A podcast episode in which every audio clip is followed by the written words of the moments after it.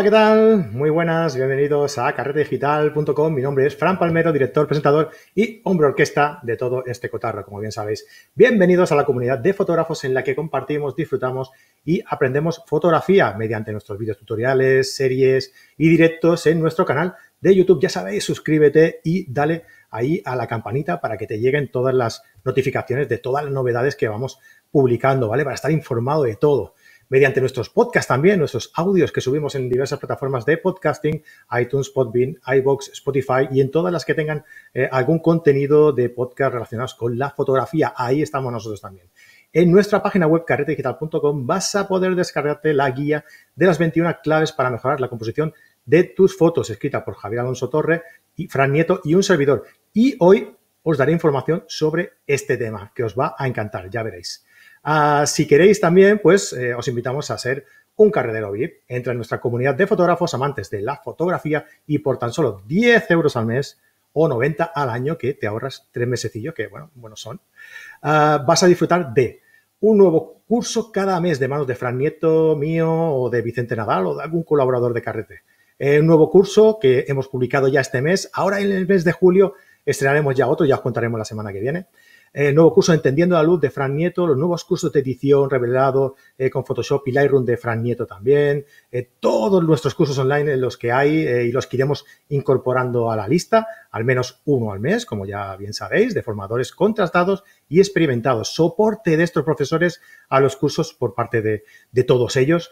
Y al menos una masterclass al mes, si no dos, pero bueno, al menos habrá una exclusiva para todos nuestros eh, carreteros VIPs. Y también un grupo exclusivo en Facebook con noticias, novedades, retos, sorteos exclusivos para todos nuestros carreteros, un montón de cosas. ¿Cómo? Pues suscribiéndos a carretedigital.com todo por solo 10 euros al mes o 90 euros al año. Ya sois muchos los que estáis disfrutando de todo esto, con este contenido y de que vendrá y todos con muy buenas, eh, con muy buena opinión de él, ¿vale? Así que os invito a que entréis a carretedigital.com y os suscribáis y probáis a ver qué tal, ¿no? Por 10 euritos al mes.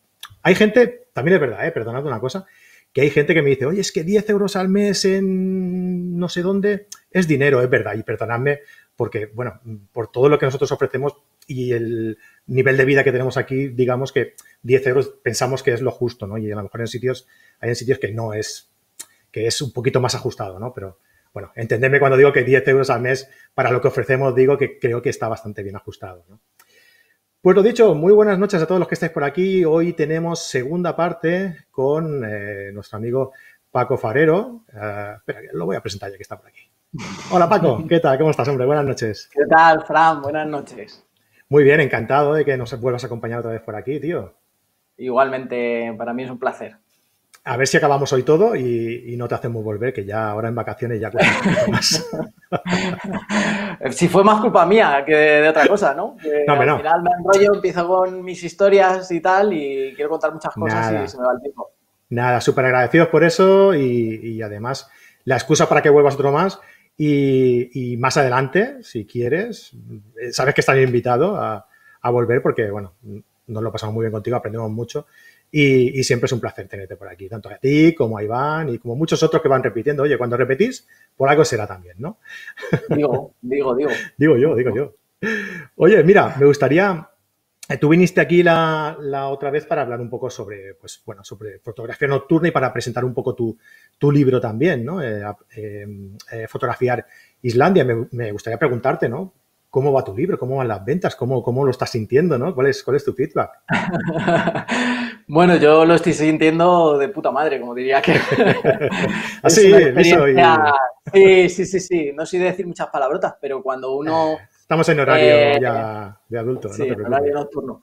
No, cuando uno lleva a cabo un proyecto así tan bonito y, sobre todo ve que tiene muy buena acogida, ya no solo a nivel de ventas, sino el feedback que tienes de la gente que lo va leyendo, pues vamos, o sea, uno engorda.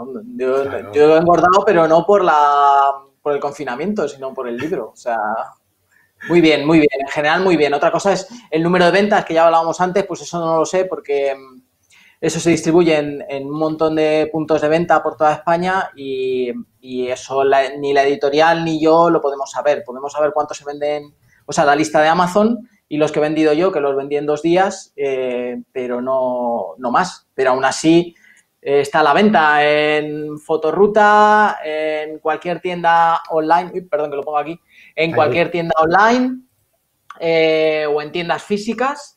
lo, podéis, lo podéis conseguir y, bueno, a ver si os gusta. Muy bien. Oye, ¿cuándo, ¿cuándo vas a volver a casa? Porque veo que estás todavía ahí en la cabaña de, de, Islandia? Eh, ¿Cuándo vuelves? yo ya me he quedado aquí. Yo ya me he quedado aquí. Tengo víveres suficientes, tengo la cámara de fotos para hacer mis fotos fuera, para mis auroras boreales y tal, y, yo ya me quedo aquí. ¿Qué más queremos? ¿no? gustillo, sí. para que es un poco pequeño, ¿ves? Que, que entre dos paredes es un poquito pequeño, pero bien.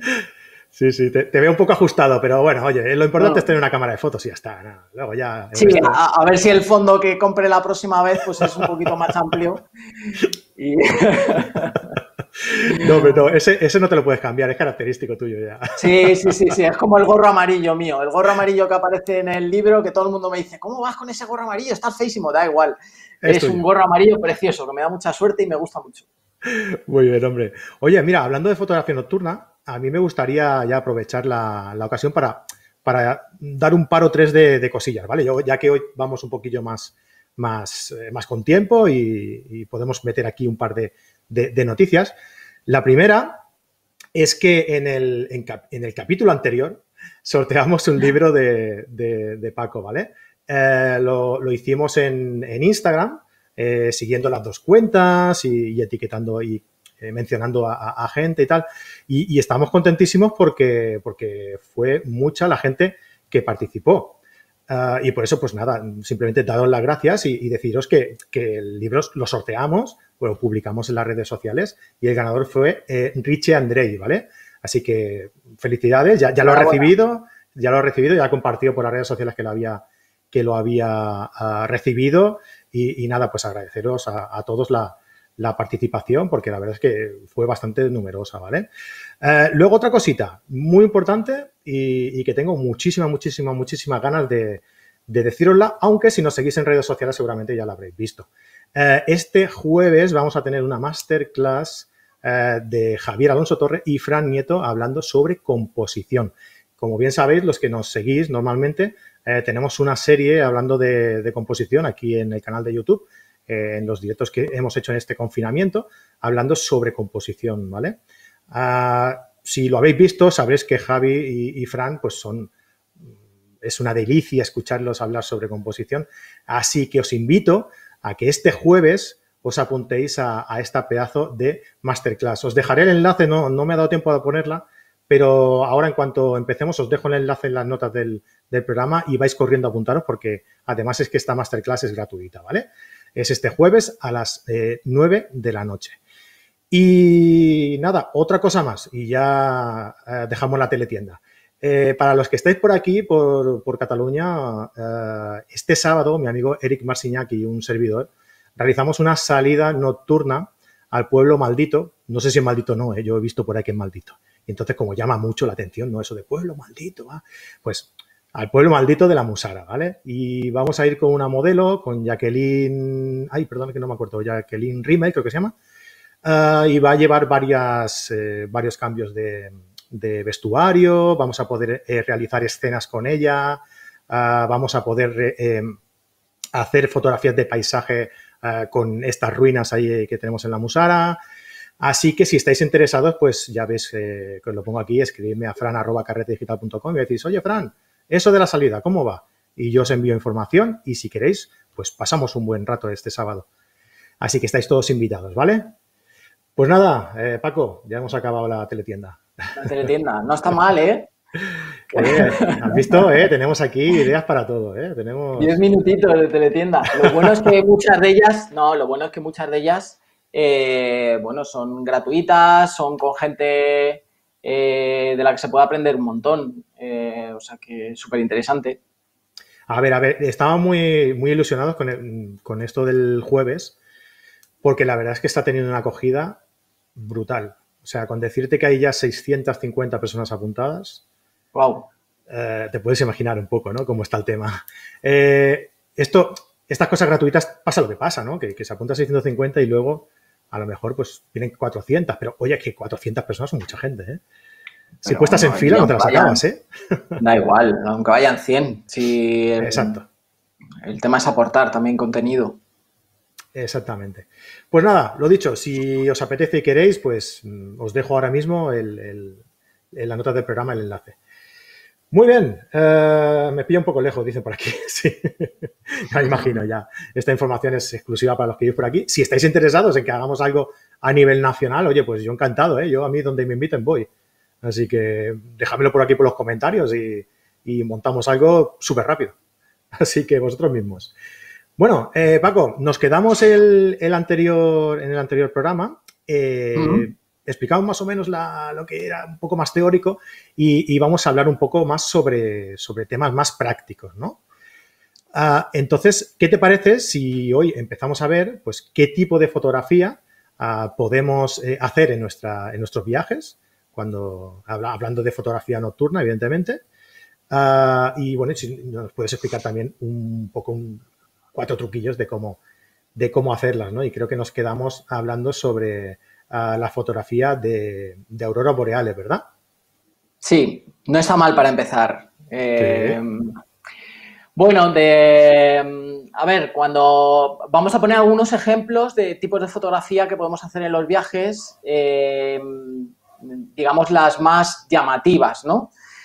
Y vamos a empezar por el tema de las auroras boreales, eh, bueno, entre otras razones porque para mí es el tipo de fotografía mm, preferida, ¿no? no creo que no he sentido eh, algo parecido nada más que viendo, eh, uy, una mosca, viendo una aurora boreal. Yo creo que es algo que hay que vivir una vez en la vida, que hay que sentirlo, eh, porque, bueno, eh, es el, ver cómo se mueven en el cielo, cómo van bailando eh, cuando hay una intensidad grande, yo creo que es algo mágico y es algo que, te conecta, yo creo, un poco con, la Tierra y por otro lado te hace sentirte, no sé, pleno, ¿no? al, menos, al menos toda la gente que conozco eh, es algo que se le ha metido en vena y está pensando en cuándo será la siguiente vez que vaya a ver una aurora boreal, ¿no?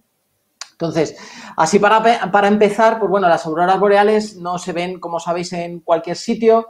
Eh, normalmente las vamos a, ver en, latitudes altas o muy bajas, ¿no? En el caso del hemisferio norte, pues las vamos a encontrar pues a partir de una latitud alrededor de, pues de, Escocia, de ahí hacia arriba, más o menos. Em, y es un fenómeno que se produce por, la radiación que se expulsa, por las partículas que expulsa el Sol y llegan a la Tierra, ¿no? Entonces, esas, esas partículas, en el momento que pasan por la atmósfera, pues se produce una serie de reacción eh, física y produce una, una fluorescencia que dependiendo de, la composición de esa partícula, pues hace que se vean verdes, o que se vean más rojizas o que se vean más moradas, ¿no?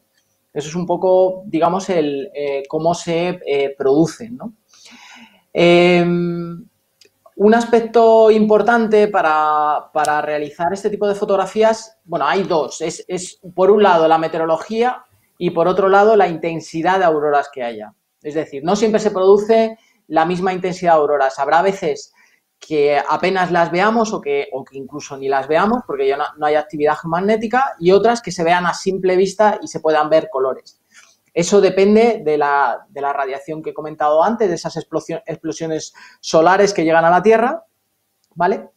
Y eh, van en una, están escaladas, ¿no? Hay una escala que va de KP0 a KP9 y a medida que el KP es mayor, pues tenemos una intensidad de auroras eh, superior y se ven mejor a simple vista. Es decir, que un KP1 pues prácticamente no se ve a simple vista, igual ves algo verde en el cielo, unos determinados parámetros que ahora contaremos, y un KP6 pues eh, en principio se ve por todos los lados, o sea, es una explosión de colores, de movimiento, em, pero eh, esa, escala de, intensidad eh, es muy variable.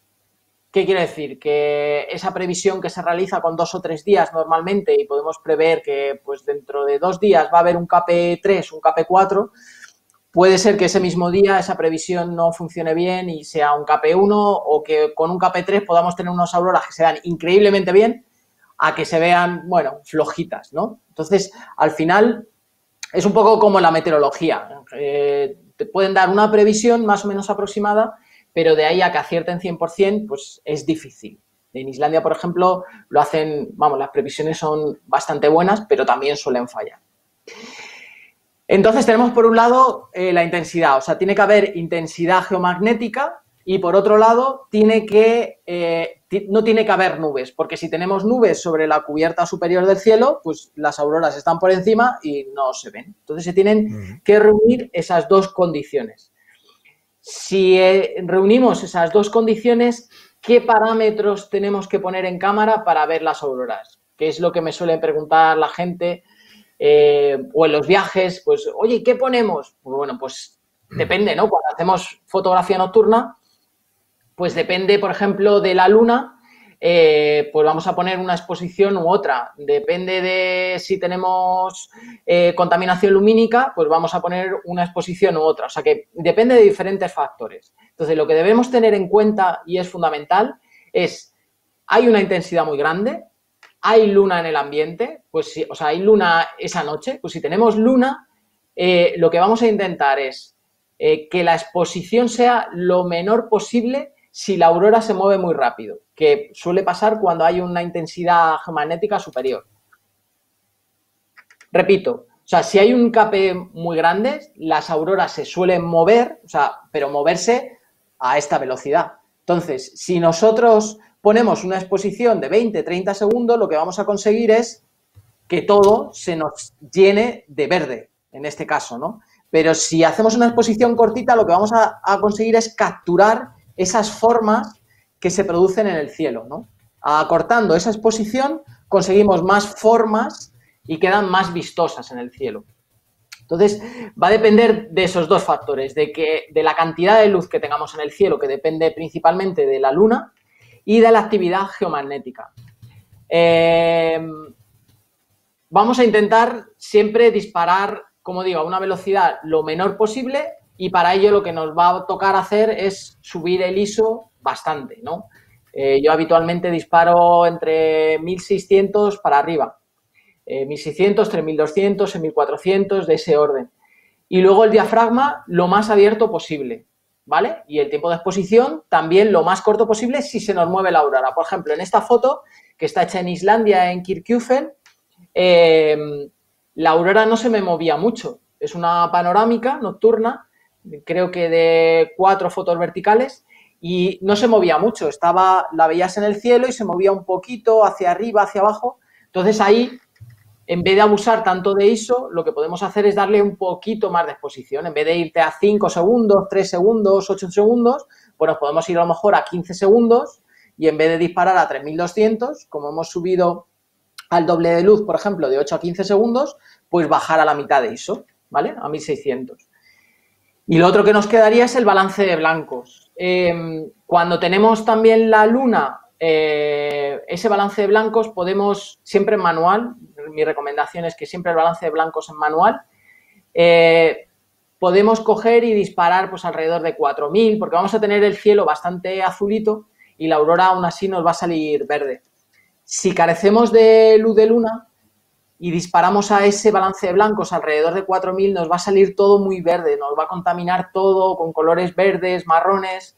Entonces, yo lo que suelo hacer es bajar el balance de blancos alrededor de 3.000, 2.900, 3.100. Bueno, voy haciendo pruebas. Eso sería un poco los conceptos básicos a la hora de eh, realizar auroras boreales. No sé si tienes alguna preguntilla y alguna pregunta de la gente. Sí, yo quería preguntarte una cosa. ¿Cuál es la, aurora boreal más, más bestia o, qué más te ha, gustado a ti fotografiar? Es que todos son... Es no es una pregunta fácil porque he vivido situaciones de auroras que no eran muy intensas, pero que para mí han significado mucho por, bueno, por el contexto, por la gente que estaba a mi alrededor, por lo que sentía en ese momento, por, bueno, por, por diversas razones. Pero a nivel de intensidad, me acuerdo especialmente de una en, en, el Rino, en el norte de, Islandia, con, mi amigo Quique.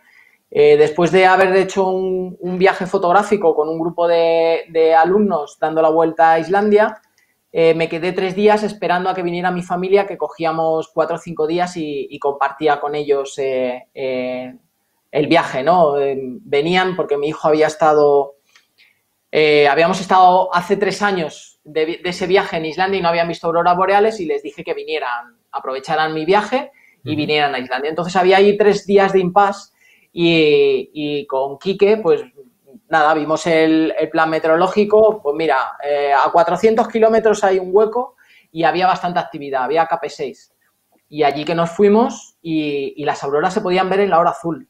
O sea, en la hora azul acababa de ponerse el sol hacía media hora aproximadamente y ya veíamos las auroras boreales, las veíamos al fondo. Y eso es algo súper difícil, era un KP6. Estuvimos tres horas haciendo fotos allí. Wow. Y, yo me cansé de ver auroras. O sea, estaba ya que, digo, vámonos a otro sitio, teníamos que volver hacia el aeropuerto a, recoger a, recogerles a ellos. Digo, tengo que dormir algo antes de hacerme otra vez las cinco horas de viaje. Y, y nos acabamos yendo y cuando nos íbamos, en el camino al Rino, la gente, que, la gente que lo conozca, que es una pista forestal, paramos el coche porque se encendió el cielo. O sea, se encendió el cielo totalmente. Caían de estas coronales, de estas que caen como si fuera un cono. Y, yo, yo, saqué la cámara, empecé a hacer fotos y, llegó un momento que mi amigo Quique me dijo, Paco, deja la cámara, vamos a disfrutar de esto. ¿Te acuerdas que lo hablábamos en el otro directo? Sí, sí, sí. Que, tenemos que, primero disfrutar del lugar, de lo que nos está pasando y luego hacer las fotos. Y dejé la cámara y estuvimos ahí 15 minutos brutales. Yo, es la intensidad aurora mayor que he visto. Qué pasada. Yo siempre lo he dicho, yo prefiero mil veces ir a fotografiar un sitio frío, digamos, llamémoslo así, ¿no? Un sitio frío, antes que uno más cálido, ¿no? O sea, preferiría mil veces ir a Islandia antes que ir a, al desierto, por ejemplo Jesús, eh, Jesús García Sutil, le encanta el tema del desierto, va cada año vaya a Marruecos, que este año casi se queda allí con el tema de Sí, sí, con Jesús, ¿no? Con Jesús, sí, con Jesús García Flores, y, casi se queda allí. Y, él le encanta ir allí. a mí me llama muchísimo más ir al, ir al norte, ir a Islandia. Supongo que no sé, no sé, el clima, los colores, eh, el paisaje, bueno, supongo que a cada uno le gustará Bueno, cada uno son gustos, ¿eh? Yo, he estado en, Mersuga, en Marruecos, y me ha parecido brutal el ah, desierto. Y he estado en Costa Rica y me ha parecido increíble, ¿no? Pero para mí Islandia, por eso escribí el libro de Islandia, porque para mí es, el, es mi lugar preferido en el mundo. Por mucho que se diga que está explotado, que es verdad, es verdad que hay mucho turismo, para mí es un lugar increíble. Ahora es buen momento para ir, ¿eh? Me han dicho. sí, pero ah, bueno, hay que tener precaución, ¿no? Porque te hacen un test a la llegada y no depende de que tú seas positivo solo, depende también de si alrededor tuyo en el avión hay algún positivo, porque si es así te quedas de cuarentena en, el país. en Islandia encerrado en una habitación, ¿te imaginas? sí, sí, sí. Yo, he suspendido mi taller por eso, porque es un handicap importante. Mira, es algo que te iba a preguntar. ¿El, taller qué? ¿Vais a hacerlo, no? Ya me dices que no, Yo tenía uno en, a finales de julio a Latman Alaugar, que es una zona interior alucinante, unas highlands increíbles con una montaña de colores que, bueno, es que te deja, te deja tieso. Eh, y yo lo he suspendido, no, no me he arriesgado por este tema, porque ya no dependes de ti mismo, tú te puedes hacer un test antes, el día de antes, para asegurarte de que no tengas problema eh, cuando llegues allí, pero ya cuando dependes de otros muchos factores, eh, yo, lo he suspendido. Sin embargo, en agosto sí que me voy eh, con unos amigos a hacer fotos, pero ya es fuera de trabajo, ya es hacer fotos nosotros. Y luego tenemos en marzo, tenemos un viaje dando la vuelta, Iván y yo, y ese, pues bueno, yo espero que no tengamos problemas. Me queda un montón de tiempo. A ver cómo va evolucionando el tema, ¿no? De aquí a marzo, claro. Sí, a ver si Mira, Luis Redondo nos dice si se puede corregir el balance de blanco en edición, en estas situaciones de, la, de auroras boreales. Sí, a ver, esta es una pregunta bastante recurrente que comenta la gente. Evidentemente sí se puede hacer en, en, casa, pero yo recomiendo hacerlo siempre en el campo, por varias razones. La primera es porque tú cuando haces una foto deberías ya saber qué resultado quieres mostrar, ¿no? Qué, o sea, eh, qué aspecto le quieres dar a la foto, qué mensaje quieres transmitir. Yo estoy en Islandia en esta foto, eh, con el frío que hacía, con nieve, pues yo no voy a poner un balance cálido, no voy a poner un 5000 Kelvin, un 6000 Kelvin, ¿no? Lo que quiero es transmitir esa sensación de frío, eso por un lado. Y luego, por otro lado, si hay diferentes em, eh, temperaturas de color en esa, en esa imagen, por, porque tenga, esté iluminando una zona, porque haya contaminación lumínica, o sea, si tengo diferentes temperaturas en la imagen, en el momento que yo lo haga en casa y baje o suba el balance de blancos, lo hago por igual a todas esas temperaturas. Igual yo he utilizado una linterna que tiene 4000 Kelvin y el color, el tono que, que le he dado a la imagen a 5000 Kelvin en mi cámara es el que quiero. En el momento que yo modifique el balance de cámara en Photoshop, se lo modifico a todo. Viene la segunda derivada, claro, puedo hacerlo por zonas, puedo coger esta zona y subirlo, por esta bajarlo. Bueno, yo todo lo que pueda lo intento hacer en el campo y sobre todo la intención es lo que me preocupa más. Que luego en casa tengo que modificarlo, lo modifico, no tengo problemas. Pero siempre que pueda, eh, lo, hago en, lo hago en el campo. ¿Vale? Esta foto, poniendo, por ejemplo, voy poniendo otras fotos que me había, me había plantado en la primera, que me ha gustado tanto, me he plantado en la primera y lo he ido pasando.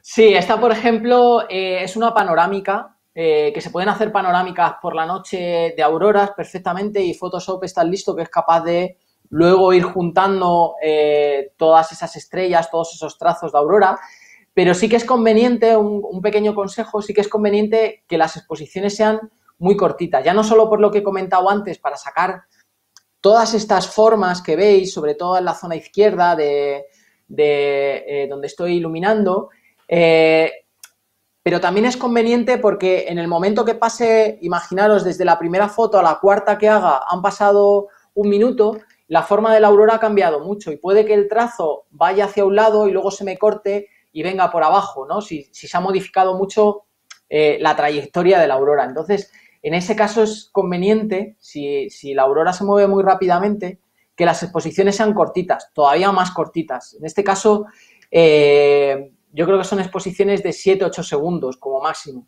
Y eh, creo recordar que hay al menos 7-8 fotos en vertical que las he ido, bueno, me las han ido realizando porque el que está ahí soy yo. las dos o tres primeras me las hicieron y luego ya puedes coger tú irlas, irlas eh, modificando. Sobre panorámicas nocturnas hablaremos también luego eh, específicamente de cómo, de cómo se realizan. Y esta foto que está ahora es la que comentaba antes de la noche aquella tan brutal de, auroras que, que veis que hay color, hay colores violáceos, hay en otra foto eh, parecida tengo rojos, o sea, es, fue brutal.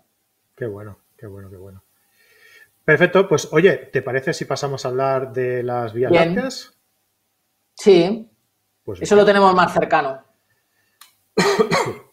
bueno, pues eh, las vías lácteas eh, yo creo que antes de hacer fotos, eh, yo creo que todo el mundo era algo que, desconocía por completo, ¿no? Sabíamos el tema, sí, ahí se ve algo blanquecino por ahí y tal, pero no, teníamos tan claro lo espectacular que es sobre todo cuando lo vemos en nuestro visor, ¿no? Que cambia, cambia bastante respecto a lo que ves en, directo.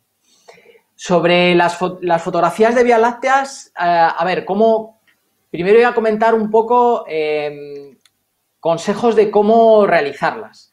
Lo primero que tenemos que saber es que para ver el centro galáctico, que es lo que se aprecia a la derecha, que es donde, donde hay como más información, hay más nebulosas, hay, hay, hay como más nervios, ¿no? Veis ahí que hay, que hay más nervios. Em, lo que tenemos que hacer en, nuestra latitud, en la latitud que hablo desde España, eh, solo vamos a ver esa zona que se llama centro galáctico, desde marzo aproximadamente hasta octubre. De octubre a marzo no vamos a ver el centro galáctico, va a estar por debajo del horizonte. La Vía Láctea la vamos a ver, pero esa zona de la Vía Láctea en concreto eh, no la vamos a ver en esa temporada. Luego, para, que se aprecie mejor o podamos realizar fotografías en el que la Vía Láctea tenga, tenga tengamos más información para luego eh, revelarlas en Photoshop, porque así no aparecen en el visor, eh, tenemos que salir cuando no haya luna y el lugar es que haya la menor contaminación lumínica posible. Eh, es decir, vamos a intentar programar o planificar esas fotografías en situaciones de luna nueva o cerca de luna nueva, ¿no? En el que no tengamos prácticamente iluminación en el cielo. Y vamos a huir de las ciudades, de, por ejemplo, en Madrid, pues hay que irse mínimo al norte de Guadalajara, a Soria, al norte de Segovia, o si no, si nos vamos al sur, eh, pues hay que irse a Toledo, al sur de Toledo, de la ciudad de Toledo, ¿no? Dentro de la provincia de Toledo, por lo menos por ahí, porque la contaminación lumínica mm, nos estropea toda la, información de la que, podemos sacar luego en procesado de la Vía Láctea. Ese sería el segundo consejo, huir de la contaminación lumínica, huir de la Luna. Y luego, en, España, vuelvo a repetir, ese centro galáctico lo vamos a tener orientado hacia, el sur. Al principio de la temporada de Vía Láctea, es decir, marzo, abril, mayo, va a salir por el sureste eh, y a finales de esa temporada se va a ocultar más hacia el suroeste, ¿vale? Eh, para que lo tengamos más, mm, o sea, podamos planificarlo mejor. Al principio de esa temporada también vamos a tener el arco eh, más tumbado y a medida que va pasando toda la temporada se nos va a ir elevando, ¿vale? Y luego, a nivel de parámetros en cámara, lo que vamos a hacer es eh, disparar al tope de ISO que nuestra cámara mm, acepte o que nosotros aceptemos por el tema del ruido, es decir, un ISO de 3200, ISO de 6400, depende de la cámara que tengáis, si tenéis una full frame que, vaya bien con el ruido, pues a 6400. Diafragma también lo más abierto posible y luego el tiempo de exposición va a depender de la lente que tengamos. Si tenemos un angular, vamos a intentar que esté alrededor de los 30 segundos para que las estrellas no nos salgan como trazas, sino como puntos, ¿vale? Pero si tenemos una lente que no es angular, no tenemos un 16 milímetros, un, 14 milímetros, a medida que vamos aumentando esa longitud focal, es decir, a 24 o 35, el tiempo de exposición va a ser más pequeñito, porque las estrellas se nos van a mover, entre comillas. En realidad nos movemos nosotros, ¿no? Es la rotación de la Tierra la que produce que esa estrella no quede como punto y que quede como una traza. Pues eh, hay una formulita que es totalmente, bueno, eh, no me gusta comentarla porque depende de muchos factores y no es no acierta en la mayoría de ellos, hmm. que es 500 entre la focal. Si dividimos 500 entre la focal con su factor de recorte, pues nos da un valor expresado en, en segundos, que son los segundos a partir de los cuales las estrellas se nos mueven. Es decir, que si tenemos 500 eh, entre una focal que sea un 10 milímetros por un factor de recorte, por un sensor de una Nikon, una Canon, la que sea, de 1.5 o 1.6, pues esos 100 eh, entre, entre, oye, he dicho 500 entre 15, pues serán 30 y pico segundos, ¿vale?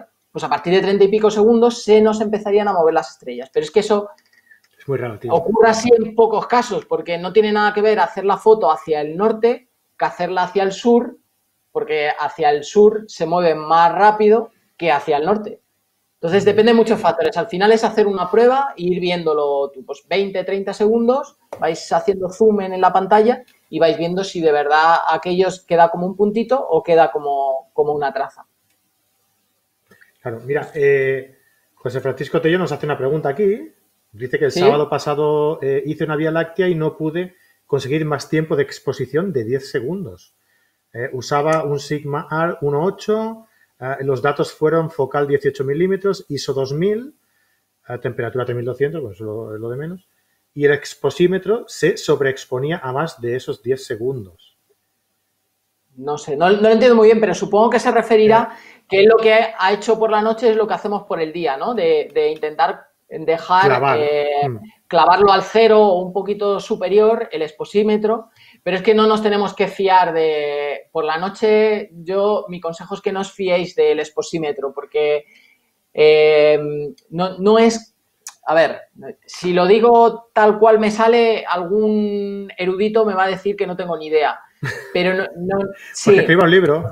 No, hay que derechear, no hay que derechear el histograma, ¿vale? Por la noche. Yo, yo recomiendo no derechearlo, porque si lo derecheamos y conseguimos información en todo el histograma, lo que conseguimos es una foto que parezca de día ¿no? Y realmente por la noche, eh, mis fotografías al menos lo que quiero es que parezcan que son nocturnas, pero eso ya depende de cada uno. Hay, hay fotógrafos que dejan las fotos muy diurnas. Bueno, perfecto. Entonces, en ese caso, lo que haremos es sí fiarnos igual más del exposímetro, sobre todo si tenemos más luz ambiente. Yo supongo que se refiere a eso. Y cuando ha hecho esa foto de 10 segundos, seguramente le haya quedado muy subexpuesta cuando ha visto el resultado, pese a que el exposímetro le marcaba eh, que estaba por encima del, cero. supongo que será eso. A lo mejor estaba midiendo en una parte donde había más luminosidad que en las otras. Entonces, por supuesto, tú también. Claro, al poner, al poner los parámetros para esa zona que estaba más sobreexpuesta, pues evidentemente le salía que estaba eso, sobreexpuesta, pero el resto seguramente que le quedaría más oscura. Eh, yo mi pregunta, mi pregunta es decirle a, Francisco si, si, realmente hizo la foto y que le salió, ¿no? Claro, claro, que nos diga, que nos diga, porque la pregunta es un poco ambigua, no, no, mm. no es difícil darle una respuesta. Venga, pues mientras. Y bueno, y, si, y si hablamos de balance blanco, es lo mismo que hemos hablado antes de las auroras boreales, ¿no? Eh, vamos, yo en mi caso suelo tirar alrededor de 3000 Kelvin. Eh, no, no, me gusta tirar mucho en cálido, que salga todo de colores anaranjados y demás. No. Ahora justamente estoy, estoy de pruebas con una, con una nueva cámara de Canon, con la RA, que está diseñada para, astronomía. Y, claro, todos los tonos rojizos eh, me los saca brutales. O sea, tengo ahí eh, galaxias rosas, tengo zonas amarillentas, es, alucinante. Entonces ahí sí que tiro un poquito el balance de blancos más arriba. Pero con mi Mark IV suelo disparar a, a 3000 Kelvin aproximadamente, 3000, 3200 mientras más eh, mientras más bajo sea el número, eh, pues compensa frío y, te, queda una, fotografía más, más azulada, ¿no? Digamos, más. Eso es, te queda, mira, si ves, eso es, aquí, aquí en esta, por ejemplo, que está realizada en La Palma, que para mí es el, mejor cielo que hay, bueno, de los que he visto es el mejor cielo del mundo. Y está en bastantes cielos, en bastantes lugares por la noche.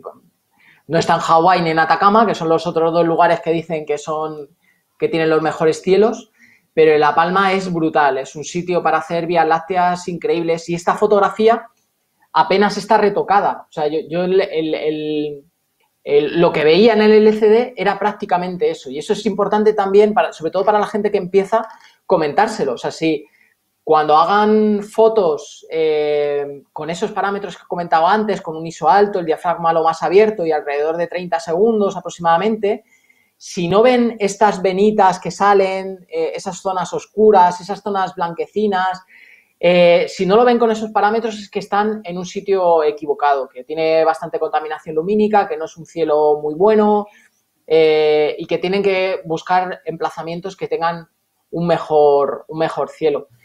Cuando llegas a lugares como este o, el, o arriba en el Parque Nacional del Teide, es que prácticamente luego no las tienes que, retocar. O sea, les tienes que dar un poquito de contraste, un poquito de niveles y, las tienes así. Claro, yo me imagino también lo que le pasaba a Francisco, que nos está diciendo que, no ha quedado muy bien, pero le sonaba perfecto.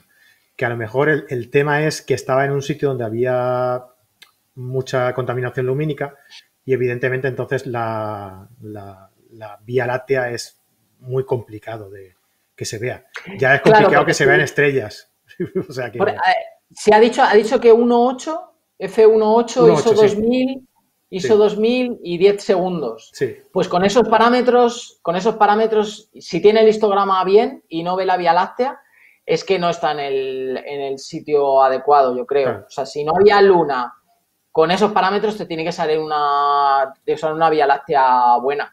Claro, que por lo que sea haya demasiada eh, iluminación, demasiada luminosidad, ¿no? Ya sea porque a lo mejor había luna o estaba en un sitio donde había contaminación, lumínica, no lo sé. O aunque no esté él, Fran, aunque no esté él en el sitio donde hay contaminación lumínica, si hacia donde disparas, que normalmente, ya digo, en España es hacia el sur, sureste o suroeste, tienes una ciudad, eh, no la vas a ver. O sea, yo vivo en un parque nacional, al lado de las montañas, y es un sitio con, te metes en un valle con muy poca contaminación lumínica, pero cuando disparo hacia el sur, la tengo toda, porque tengo Madrid a 50 kilómetros. Entonces, hay que huir de, los, de las ciudades.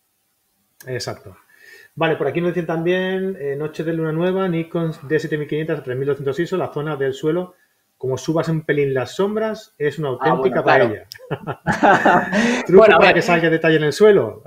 sí, bueno, eh, hay muchas formas de esto. A ver, yo siempre intento explicar que hay dos tipos de fotógrafos nocturnos, ¿no? Hay uno que intenta hacer la foto del tirón, ¿vale? Eh, y hay otro que lo que intenta hacer es dos fotos, una para el suelo y otra para el cielo. ¿Por qué?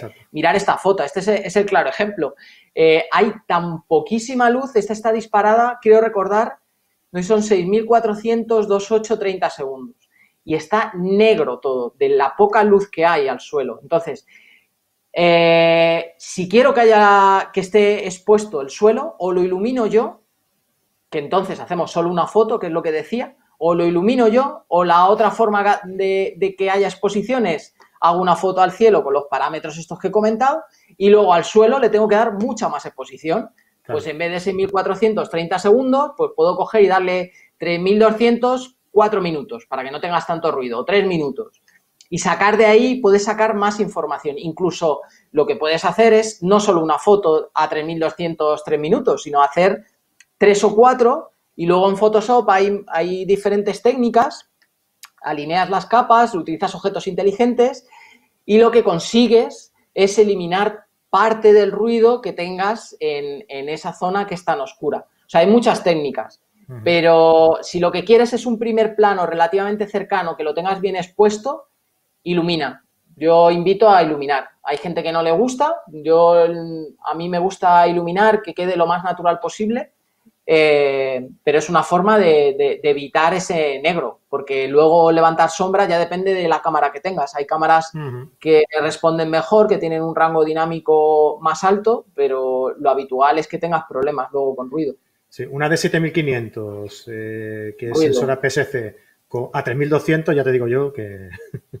Seguro. que sale una de ruido impresionante. No voy a ah. decir la típica broma de es Nikon además, porque no queda bien pero bueno. No, bueno, entre, entre Canon y Nikon no, nos lo perdonamos eso. Sí. Mira, Javier Aparicio dice en, en, Atacama la falta de humedad en el ambiente hace que las estrellas no parpadeen como aquí. ¡Hala, qué bueno! No lo sabía. Mm. Y José Francisco, mira, José Francisco nos va explicando que es eh, aficionado a la astronomía, que no, que, no le hemos entendido bien. Eh, ah. Vamos a hacer una cosa, José Francisco, envíame una, una, una, la foto que me explica si explica bien, ¿vale? Y si es un día, pues la, comentamos un poco, ¿vale? Y sobre todo que nos diga la localización.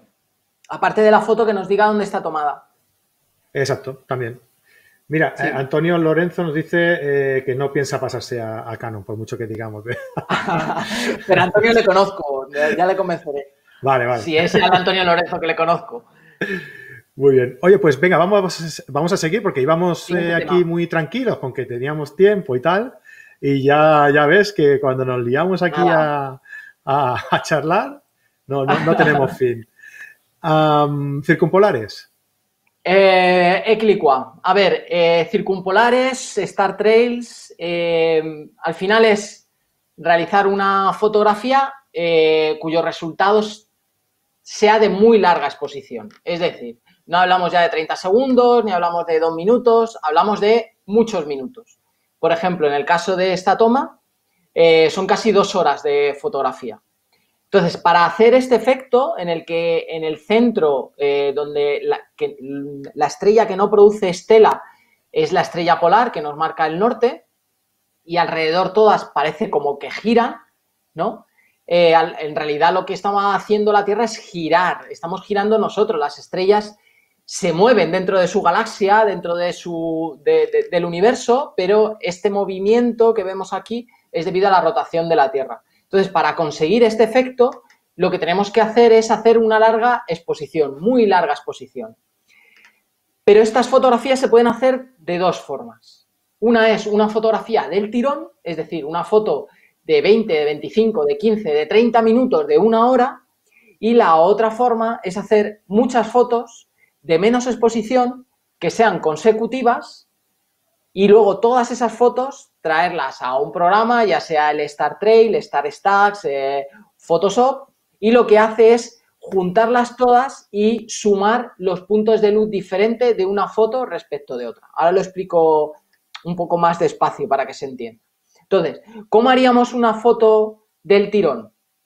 Pues igual que eh, explicamos en la primera clase de cómo calcular el tiempo de exposición, ¿vale? Que decíamos 3200, 5, 6, 30 segundos, íbamos haciendo pruebas a 30, a 20, a 15 y una vez supiéramos la exposición del cielo, luego hacíamos conversiones con la ley de la reciprocidad. Pues si tenía 15 segundos y 3200, si bajo a 1600, pues tengo que aumentar a 30 segundos, al doble de exposición, para compensarlo y tener un histograma parecido, ¿no? Tener la misma exposición en la imagen. Pues si hacemos esto cerrando diafragma y bajando el ISO mucho, es decir, bajamos 1600, 800, 400, vamos cerrando a F4, F5, 6, F8, vamos aumentando el tiempo de exposición, pero aumentándolo mucho. Pasamos a 2 minutos, luego a 4, luego a 8, luego a 16 y podemos hacer una foto de 16 minutos, ¿vale? En modo bull, con un intervalómetro, luego lo programamos y hacemos una foto de 18, de 20, de 30 minutos. ¿Qué problema tiene hacer una foto de 30 minutos? Pues que el sensor se nos calienta y al calentarse produce ruido. Eh, a modo de hot píxeles o en las esquinas, se nos queman las esquinas y demás. Ese es un problema. Y el otro problema es que no podemos hacer la foto que queramos con cualquier circunstancia de luz ambiental. Es decir, si nosotros tenemos una luna llena, eh, con luna llena, por mucho que cerremos diafragma, por mucho que bajemos el ISO, llega un momento en el que no podemos hacer una foto de una determinada exposición, de 40 minutos, de una hora, porque se nos quema, ¿vale? Entonces, en ese caso, eh, ¿cuál es mi recomendación? Pues en vez de hacer esa foto de muy larga exposición que nos produce ruido y que no podemos hacerla en cualquier circunstancia de iluminación externa, lo que hacemos es utilizar una técnica que se llama Star Trail, y tiene este nombre porque proviene de un programa que es el que se utiliza para juntar todas las fotos y lo que hacemos es programar una foto. Es decir, programa una foto, en este caso lo que hice es una foto de dos minutos, eh, creo recordar a F56 y ISO 1600. Creo, yo creo que andaría por ahí. Entonces, con el intervalómetro lo conecto a la cámara y le digo, hazme 300 eh, fotos de esos 30 segundos con un intervalo entre foto y foto de un segundo, de lo mínimo que tenga. Entonces la cámara empieza a hacer una foto, termina esos 30 segundos, un segundo sin hacer foto y otros 30 segundos de foto, un segundo sin hacer foto y otros 30 y así sucesivamente. No tenemos que estar pendientes. El resultado son esas 300 fotos, imaginaros, de 30 segundos, eso al final son 150 minutos. Como cada foto es de 30 segundos, pues serían 150 minutos cuando las juntemos en ese programa que se llama ahora Star Stacks o que lo podemos hacer también en Photoshop y lo que conseguimos es ese efecto de todas esas estelas girando alrededor de la estrella que marca, que marca el norte, que es la estrella polar en, el hemisferio, en el hemisferio norte. Entonces, es importante saber esto, o sea, que tenemos estas dos formas de hacer este tipo de fotografías y que cada una tiene sus pros y sus contras. Sobre todo la de hacerla de una vez tiene más contras que pros, porque aparte cuando utilizamos el Star Stack para juntar todas esas imágenes, además nos elimina el ruido que tienen esas fotos, ¿no? Porque como va sumando puntos de luz, eh, también los puntos donde hay ruido, que son puntos oscuros, pone eh, el píxel de la siguiente foto por encima. Entonces, al final, cuantas más fotos estás haciendo, más ruido estás eliminando de la foto final que obtienes cuando las procesas. Ese sería un poco el resumen. No sé si me he explicado bien. Perfectísimamente. ¿Se ha entendido? Genial. Te voy a decir una cosa, Paco. Si tú, además de hacer toda esta técnica, lo combinas con una buena composición, pues ya. Eh, ahí, muy bien. Ya es que lo, bordas. Y esto. Te podía pues haber dado pie. no, tú tranquilo que yo me lo, yo me lo guiso y yo me lo como. Este, este jueves a las 9 de la noche tenéis eh, esta masterclass con, con Javier Alonso Torre y Fran Nieto, en la que vamos a explicar ah, si existen las normas de composición, ¿no? Eh, esto, de esto se habla mucho, ¿no? ¿Existen, no existen, las seguimos, no las seguimos? Bueno, pues el jueves vamos a hablar de esto con, con Javi y con, y con Fran, que todos los que sigáis el canal sabéis perfectamente que son un par de cracks que saben de todo tipo de fotografía, pero sobre todo son especialistas en composición Y ya, como os he prometido, os he dejado el enlace aquí en las notas del programa para que podáis, eh, para que podáis eh, apuntaros, que es totalmente gratuito, ¿vale? Eh, pero eso sí, mm, tenéis que registraros, porque si no, no se podrá ver en ningún sitio, ¿vale? Ahí lo dejo. Si os apetece, el jueves 2 del 7 a las 21 horas nos vemos. Ah, Paco, vamos a ver, ¿qué tocaba ahora? ¿Qué me he perdido? espera, no, que nos preguntaban algo. Preguntas. Luis Ángel nos preguntaba, en ese caso, Ah, se debe enfocar. ¿Se debe eh, enfocar a un lugar en, especial? ¿En qué caso?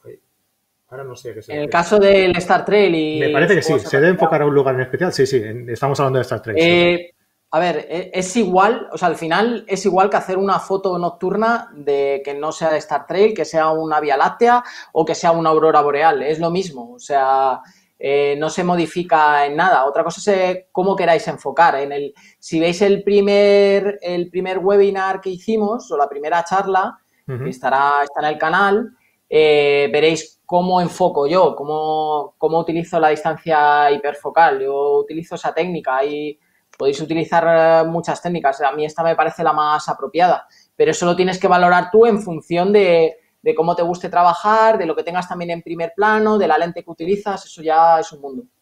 Claro. Sobre todo eso, ¿no? Si tenemos alguna, alguna eh, algún objeto de importancia que queremos darle importancia en el, en el encuadre dentro del primer, del primer plano, entonces eh, inevitablemente deberemos usar la, hiperfocal para asegurarnos que, esa, que ese objeto sale, no sale a foco, ¿no? Muy bien, hombre. Pues nada, oye, vamos con la última, que son las panorámicas eh, nocturnas. Bien. Venga, pues vamos allá. Pues bueno, yo es, un tipo de fotografía que utilizo, que, me gusta utilizar mucho. Em, cuando llego a un lugar, em, como comentaba también en el, en el, webinar anterior, en el de planificación, eh, lo que intento es dejar la mochila a un lado, darme una vuelta, disfrutar un poco del sitio ¿no? Empaparme de, qué hay ahí en el, en, qué, me produce, qué sensaciones me produce y demás. Y luego también preencuadro, ¿no? Sin el equipo. No, intento buscar los encuadres y demás. Entonces, cuando me encuentro con, con lugares que son que me da una sensación de, algo inmenso, de algo muy grande, que no me entra eh, con la lente que estoy utilizando. Y también otro factor que suelo utilizar y es que no haya un primer plano que tenga mucha importancia lo que suelo utilizar es un formato panorámico, ¿vale? ¿Por qué no utilizo, em, o sea, por qué digo que, no tenga que haber un primer plano eh, importante? Porque si, yo utilizo un formato panorámico horizontal, por ejemplo, como esta fotografía de este hórreo, si yo tengo algo en el primer plano, eh, muy cerca, al final se me va a perder en todo el encuadre. Entonces, Intento utilizar la, fotografía panorámica cuando no tengo ese primer plano eh, muy potente y quiero sacar algo que me ocupe mucho encuadre. En este caso puede ser todo el arco de la Vía Láctea, ¿no? Pero puede ser otra cosa, puede ser, por ejemplo, en, el Gran Cañón de Colorado. Llegas al Gran Cañón de Colorado y es que tienes 180 grados de cañón. Y tú con tu angular, pues igual te entran 140, 130, 150 grados, no te entra absolutamente todo. Y aparte quieres sacar la zona que tienes debajo tuyo y quieres sacar el cielo, pues lo que suelo utilizar es pongo la cámara en formato vertical, ¿vale? Y empiezo a hacer fotografías, ¿vale? ¿Y cómo hago esas fotografías? Pues eh, esto es, importante. Yo no utilizo rótula panorámica, ni utilizo una L-bracket, ni... Ya llevo demasiados cacharros cuando voy a, hacer fotos por la noche y además pateo muchísimo, entonces no puedo meter una rótula eh, panorámica que me pesa aún más y una L-bracket, ni... Yo sé que hay muchos fotógrafos que la recomiendan, eh, en mi caso las hago poniendo en horizontal bien el trípode, pongo la cámara eh, con una buena rótula en, vertical y empiezo a hacer las fotografías. Entonces, un consejo súper importante y es, cuando empezamos a hacer esa panorámica, que consiste en hacer muchas fotos solapando una con respecto de la otra, tenemos que tener mucho cuidado en los márgenes, o sea, en los extremos, tanto a la izquierda como a la derecha, tenemos que dejar un margen de sobra a ese lado, imaginaros esa ermita que veis al fondo, que es la ermita de la regalina, esa ermita, eh, la primera foto que realicé, dejé al menos un 50% de foto a su izquierda, ¿vale? ¿Por qué? Porque si yo dejo un trocito pequeñito y empiezo a hacer fotos, luego cuando Photoshop me las junte y me las una, normalmente me va a quedar, si utilizo un angular, me va a quedar como una especie de elipse y esa elipse, en el momento que yo quiera recortarla para que me quede un formato rectangular, me voy a comer una parte de arriba y una parte de los lados. Y si tengo un elemento importante, como en este caso puede ser la zona superior de la Vía Láctea, puedo cortar esa zona superior de la Vía Láctea. Entonces, es importante que dejemos margen suficiente a los lados, al menos media foto del elemento, de un elemento que queramos que salga en esa panorámica final, tanto a la izquierda como a la derecha, ¿vale? Y en el momento que empiece a hacer esa foto con ese margen a un lado, lo que voy a hacer es mover eh, sobre un plano horizontal, por eso lo de tener el trípode bien equilibrado, o sea, que esté con la pompita con, eh, que normalmente, em, ahí lo diré, no me sale ahora el, nivel, el nivel de burbuja, que esté justo en el centro, entonces yo empiezo a mover y empiezo a girar y voy solapando un 50, un 40%. Si es por la noche, intento un 40%. Y si es muy oscuro, muy oscuro, tengo una zona muy negra, pues por ejemplo, una playa en Islandia que es negra, hasta un 50% solo por una foto respecto de la otra, ¿vale? O sea que se repite la foto como la mitad de la foto. Giro, repito, giro, repito. Y así lo voy haciendo hasta coger todo ese formato eh, que quiero obtener. En este caso, sacar bien el centro galáctico que tenía eh, a mi derecha. A ver, si hacemos fotografías panorámicas en las que tenemos un primer plano muy potente, muy cerca, en ese caso sí que viene muy bien la rótula panorámica, porque ahí ya gira sobre el punto nodal, entonces eh, no se nos va a deformar tanto la imagen y nos va a ser luego más fácil juntar toda esa panorámica. Pero en, en, el, en mi caso, en el 90-95% de las veces, eh, mi objeto está bastante lejos, está a 4 o 5 metros. Entonces, no utilizo, es otra de las razones por las que no utilizo esa, rótula panorámica. Y luego otro consejo más, eh, que es intentar no hacer panorámicas que sean muy largas, tanto en sentido horizontal como en vertical, porque son luego muy complicadas de visualizar en los dispositivos que tenemos para ver las fotos, ya sea en una pantalla eh, en casa, en un monitor, ya sea en un móvil. Cuando nos vamos a formatos de 4.1, 5.1 o algo así, son, luego resultan muy difíciles. Cuando coges el móvil, resulta muy, las ves todas muy pequeñitas. Entonces, mi consejo es iros a formatos no tan largos. O sea, iros a 3.1 como máximo, porque luego además si las queréis imprimir para vosotros o para venderlas, esos formatos son mucho más caros que un formato estándar. Entonces, bueno, son dos hándicaps que yo creo que hay que tener en cuenta a la hora de realizar eh, fotografías panorámicas.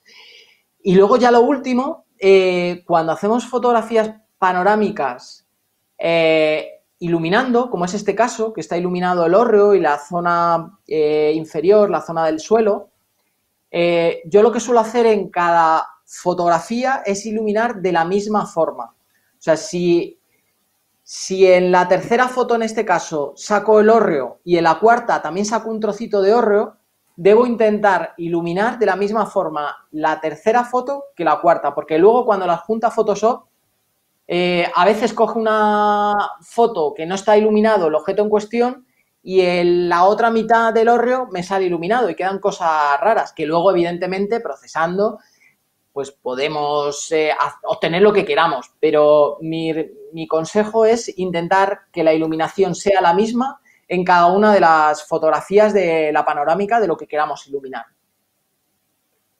Genial, pues ha entendido perfectísimamente. Si tenéis alguna pregunta por aquí, pues mira, por aquí van diciendo, ah, ah, ah, a ver, Vicente Maza nos dice, eh, tenía una Rico KR10 y estaba en Osancares, Lugo, pasaba el cometa, espera que esto lo ha hecho queriendo, eh, y y tiene una foto de varios segundos, eh, llevé el carrete a Photobris y me cortaban el negativo justo en esa foto. Ah, muy bien, qué, chulo. Bueno, lo primero es que ya en analógico ya es difícil sacar algo, ahí vas a tener muchísimo ruido. yo ahí ya no me meto porque no he disparado vías lácteas en analógico. O sea, yo, por lo que me dices, con esa cámara va a ser difícil que, saques una vía láctea en mm. condiciones. Sí, él lo quería por el cometa, creo, porque luego comenta que un cometa que no volverá a ver en mi vida y no tengo la foto porque pensaron que se había velado que solo había un punto blanco. Claro, bueno. Nada, eso. Este tipo de fotografías, Fran, tanto de auroras como de vías lácteas, eh, tenemos que utilizar cámaras que funcionen bien, o sea, con sensores que funcionen bien a ISOs altos. es como, como Canon, ¿no? Como Canon, ¿no? No he dicho nada, lo has dicho tú, ¿eh? Yo no he dicho nada. Yo no he dicho nada. Eh, es, fundamental, o sea, son fotografías que las full frame, pues eh, es un paso gigante tenerlas respecto a las APS-C. Sí, sí, sí, estamos de acuerdo. Aunque hoy en día las APS-C también dan muy buena respuesta a, esos altos, pero físicamente no deja de ser un sensor más pequeño que el otro, que se calienta un poco más y genera un poco más de ruido, evidentemente. ¿no? Eh, Carlos nos dice, pues yo tengo una D7100 y tiene un rendimiento bastante bueno con la sombra. Yo, yo no me refería antes a que la D7500 tenga una mala respuesta a, ISOs altos, ¿eh? me refiero que, que en comparación con una full frame siempre van a, tener más ruido, ¿no? A eso, eso, es, o sea, que haga la prueba. A, mí me gusta porque en los talleres eh, son, son, una ruina para algunos alumnos, ¿no? No, no por el precio que pongo en el taller o que ponemos en los talleres, sino porque ven ven otras cámaras, ¿no? Tú puedes tener esa de 7100 y al lado tienes la de 850 y estáis haciendo una vía láctea y claro, te tiras de los pelos si tienes, no en mi caso, pero te, tiras de los pelos. O sea, claro, tú una 850, hablo de Nikon, como puedo hablar de otra cámara eh, que sea full frame, comparado con una PSC y tú ves el rendimiento de una y ves el rendimiento de otra, sobre todo en pantalla, más que en el LCD, en el monitor y, la diferencia es abrumadora. O sea, yo entiendo que, bueno, cuando tienes esa cámara dice, no, levanta bien las sombras. Bueno, pero prueba una full frame. Eh, es, otra historia. Sí. Eh, mira, Carlos nos dice, venga, las dos últimas. Eh, un par de, preguntas. hace muchas, hacer muchas tomas al final no termina calentando el sensor y por otro lado, muchos disparos seguidos no termina desgastando el obturador. Hombre, Sí, pero el obturador, en, relación a la segunda, ¿eh? por lo menos, pero mucho, desgastando el obturador tienes que hacer muchos, muchos, muchos. ¿eh? Por ejemplo, los fotógrafos de deporte que, que, están acostumbrados a disparar en ráfaga, pues claro, al cabo del tiempo, quizás sí que se cargan el obturador por eso, ¿no? Porque... Mira, Fran, eh, la tengo que hablar de Canon, estoy hablando todo el rato de Nikon. La Canon 1DX Mark II, eh, a mí me han dicho compañeros fotoperiodistas que tienen un millón de disparos con el mismo obturador. O sea, ese miedo que tenemos a veces de, oye, se me va a estropear el obturador, tal. Una 5 de Mark IV, eh, mínimo 300, 400 mil disparos tienes. Y para hacer 300 mil disparos nocturnos, yo creo que te hacen falta tres vidas. A no ser que hagas un time lapse. La gente que hace time lapse sí que, sí que machaca bastante los obturadores. En cualquier caso, un obturador de una, por ejemplo, una 5 de Mark IV, que su precio puede ser 2.500 euros o por ahí. la verdad es que me puedo estar tirando al charco. Pero un obturador igual son 250 euros o 300 euros cuando le has hecho 400.000 disparos a una cámara, yo creo que está bastante bien. Mm. Y luego la otra pregunta, eh, en el momento que tú le vayas dando descansitos, cuando estás haciendo una circumpolar, o sea, perdón, un Star Trail, estás haciendo descansitos de un segundito, eso ya le sirve a la cámara para, para refrigerarse un poco. Y además, lo bueno que tienes es que como hagas, si haces 300 fotos, esas 300 fotos cuando las juntas en el programa este que os comento, en el Star Stacks, eh, como digo, va eliminando el ruido de una foto a otra. Entonces, no os tenéis que preocupar por el, por el ruido porque el, propio programa va eliminando esos píxeles de ruido por otros con información. Entonces, no, no, hay problema. Sí, porque el, ruido es aleatorio y entonces, como vas haciendo muchas tomas, eh, va superponiendo una encima de la otra y va quedándose con la parte buena, ¿no? Digamos, por explicarlo así. la parte luminosa. Exacto. Entonces, pues siempre va cogiendo la... Además, elimina el ruido, ¿no? Podríamos decir, ¿no? Sí, sí. En este, en este programa. Star Trail es así. Mira, Diana Amor nos dice que mi Z6 va genial, ahí se salto, míralo, el tío. Claro. Me estás poniendo todas las de Nikon, ¿eh? No hay nadie de Canon por ahí que diga algo. Nada, no, venga, vamos a ser justos. Mira, Antonio Lorenzo nos dice, acabo de comprar una Fuji XT20 y el ruido no tiene nada que ver con la D7500. Claro. No sé si se referirá a que hace menos ruido, supongo que por el por, porque es más actual, no, sé exactamente si se refiere a ese. Muy bien, pues oye, pues nada, eh, yo creo que ha quedado un programa muy chulo, muy práctico. Hemos eh, contestado un montón de preguntas y que un programa que puede quedar aquí de referencia para que cualquier duda que podáis tener a la hora de realizar cualquier tipo de fotografía nocturna, seguro, seguro que vais al punto donde hemos tratado ese tema y, Paco os lo, os lo, ha resuelto 100%. y si no, dime. No, te iba a decir que desde mi punto de vista, que yo no quiero sentar cátedra, ¿eh? yo, yo os comento cómo me funcionan a mí las, las cosas, cómo es mi, flujo de trabajo. No sea modesto, hombre. Y si tenéis alguna duda más, pues nada, eh, aquí en los comentarios la, la podéis dejar y lo, y, lo, y lo comentamos después. Paco, oye, mira, al final decías tú, hostia, no sé yo si va a ser eh, poco, poco temario para... Mira, fíjate, una hora y pico. Muchísimas gracias, tío. Oye, eh, una cosita más. Eh, te dejo, dejo el enlace por si hay algún, algún inconsciente que aún no tiene tu libro. ¿eh? Pues dejo, dejo aquí en los comentarios, en, la nota del programa, el enlace para que vayáis a... Creo que he dejado el enlace a Fotoruta. Perfecto. Y, allí, pues que lo... Exacto, que lo puedan que lo puedan adquirir. También os he dejado el enlace, eh, como bien os decía, de, la masterclass que hacemos de composición este próximo jueves. Que podéis ir ahí directamente y apuntaros. Y como siempre digo, ah, el que se vaya de aquí sin dejarnos un like o suscribiros al canal. O seguirnos en las redes o algo, decir algo, un comentario, ¿no? Por ejemplo, por ejemplo, ya hace o no me gusta o algo. No, hombre, no, no, no fastidie. que ya habrá alguno, tú no te preocupes, sin pedirlo ya habrá alguno. Eh, pues nada, que, si os ha gustado y, queréis que sigamos haciendo ese tipo de programas para nosotros, lo, más importante es vuestra valoración, ¿no? Y si, si nos dejáis eh, pues un like o nos dejáis un comentario diciendo eh, si os ha gustado, si nos ha gustado, qué mejoraríais, ah, pues nosotros encantadísimos. Cualquier crítica, siempre lo decimos, es, es buena siempre y cuando sea con respecto con respeto, respeto no, con respeto. Con respeto. bueno, Paco, muchísimas gracias. Oye, a Paco lo podéis seguir en Paco, en Instagram, Paco bajo Farero. Paco-Farero. Paco-Farero. Ahí está.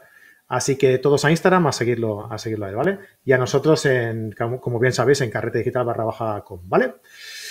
Un abrazo muy, grande a todos y nos vemos en el próximo vídeo. Hasta luego. Hasta luego.